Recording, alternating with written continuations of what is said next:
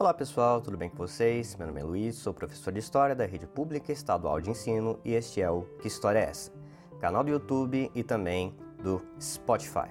Você pode encontrar a gente então nos dois formatos, aquele que preferir para estudar. Hoje nós vamos ver os conteúdos e objetos de aprendizagem do terceiro ano do ensino médio, primeiro bimestre. O faço mesmo agora, em maio, porque muitas das escolas que estão retomando suas atividades estão fazendo revisões do conteúdo do primeiro bimestre. Então, provavelmente você já aprendeu esses conteúdos, não só agora, mas também no ensino fundamental, e nós vamos revisar para poder retomar esse laço, retomar esse vínculo para poder avançar nos estudos. Então, é um mapa é, dos conteúdos, então você vai saber basicamente o que você já aprendeu, o que você precisaria já ter aprendido para poder seguir em diante. A previsão do fim do bimestre é 29 de maio, porém você, aluno do ensino médio do terceiro ano, ano de vestibular, acredito que vai precisar se pautar por algo mais ambicioso do que meramente seguir o currículo. Isso aqui é uma orientação, então você vai saber o que perdeu, o que não perdeu, e eu recomendo que você já comece a reforçar os conteúdos que você tem mais dificuldade. Então busque não só história, não só do primeiro bimestre, mas faça uma lista daquilo que você precisa estudar e corra atrás do sucesso, porque Uh, enfim, como ainda não há previsão de adiamento da prova do Enem, acredito que agora é cada um por si, infelizmente. Mas sem deixar o mau humor nos abater, vamos avançar e verificar quais são os conteúdos previstos para o primeiro bimestre, para o começo desse ano, do terceiro ano do ensino médio. A primeira coisa que deve ser passada a vocês, e vão ter aulas no centro de mídias, né, no aplicativo é, da rede estadual para vocês é sobre imperialismo ou imperialismos, Gobineau e o racismo. Nós vamos ver que houve uma época em que os impérios prosperaram e a gente vai ver sobre o fim desses impérios também e como eles se constituíram. Como era a relação política e econômica no final do século XIX, que é o nosso grande ponto de estudo. A imagem ilustra um pouco do que, que é esse fenômeno do imperialismo, de repartir o mundo entre as potências europeias. Então já tem aí um indício do que, que a gente vai aprender de qual vai ser o teor da discussão. A gente vai entender um pouco também de como se constituem as relações internacionais nos dias de hoje. Se existe igualdade entre aqueles que tiveram mais tempo para se desenvolver e os outros que tiveram sua história bastante influenciada por aqueles atores hoje ditos como desenvolvidos. É, além de imperialismos, desses impérios europeus, né, dessas várias formas, porque cada império vai ter as suas relações específicas, os franceses, os ingleses e até os japoneses nós vamos ver sobre as teorias que estão por trás do imperialismo, Gobineau e racismo, de como a ciência apoiou também o fenômeno do imperialismo. Existiu uma justificativa, portanto, científica, a gente vai ver como ela passou batido, de como a ciência apoiou uma prática é, desigual e nefasta como é o imperialismo. Avançando nos conteúdos, nós temos um queridinho aí, um favorito dos alunos, né? Guerras mundiais. E eu coloco a face mais sombria, né? Porque guerra é tida como uma coisa bacana, uma coisa movimentada. Muitas vezes a gente esquece do lado mais sombrio, do lado mais perverso. E o que nós temos as civilizações mais avançadas entrando em conflito.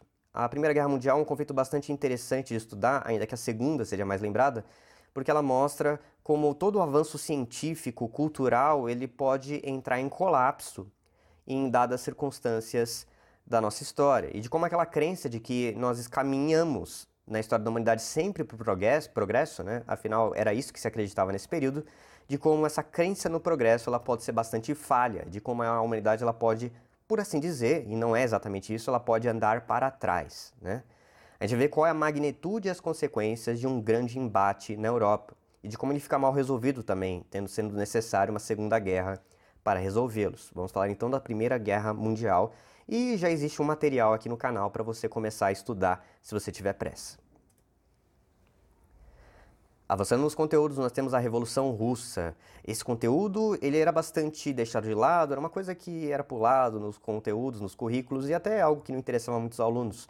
Mas, dado o debate político de hoje em dia, eu acredito que é uma coisa bem divertida e interessante de se estudar é, tanto sobre o seu teor histórico, ou seja, sobre fato a fato, né, de episódio a episódio, que a história é essa coisa mais chata, na verdade, né, de você tentar estudar o episódio sem tanta interpretação, apenas reler e tentar resgatar o que aconteceu.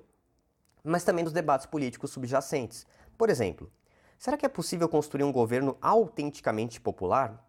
Porque a Revolução Russa traz isso, né? Um governo do povo. O que significa um governo do povo? Porque é uma coisa abstrata, né? Você falar do povo. Significa que todo mundo vai participar? Como vai ser feita essa participação? O que já foi feito em nome desse bem maior dessas ideologias, né? E qual ideologia alimentou uma das maiores revoluções do século? Quer você goste ou não é, do socialismo, do comunismo, é, é interessante que foi feito algo único na história da humanidade. E a gente tem os resultados para analisar e para saber o que aconteceu, né?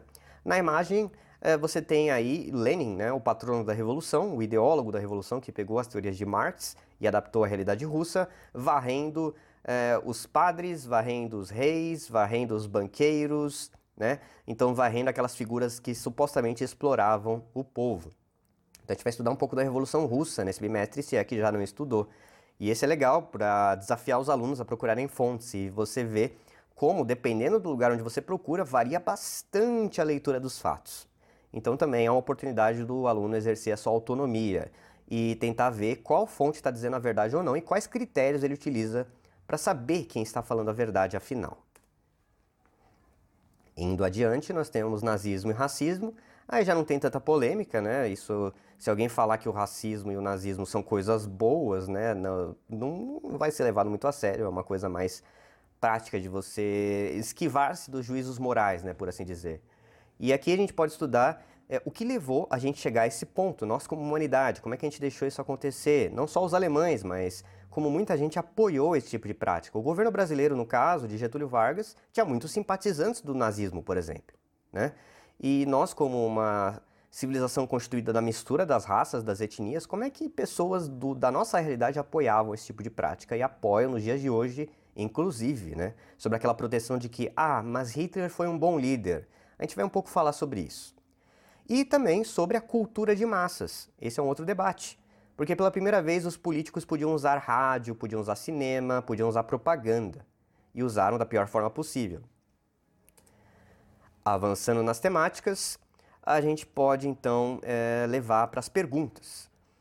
Então eu deixo aqui é, esse exercício. Você volte nas perguntas deixadas embaixo de cada tema, nos slides que eu coloquei. Você vai ver que tem várias perguntas. Tente responder algumas delas, deixar aí nos comentários ou no seu caderno para exercitar e ver da onde a gente pode partir para estudar.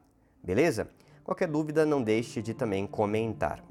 Como sempre, eu sou Luiz, professor de História da Rede Pública Estadual de Ensino do canal Que História é Essa? E se você quiser ficar por dentro das próximas aulas, não deixe de se inscrever, deixar o seu curtir e até a próxima!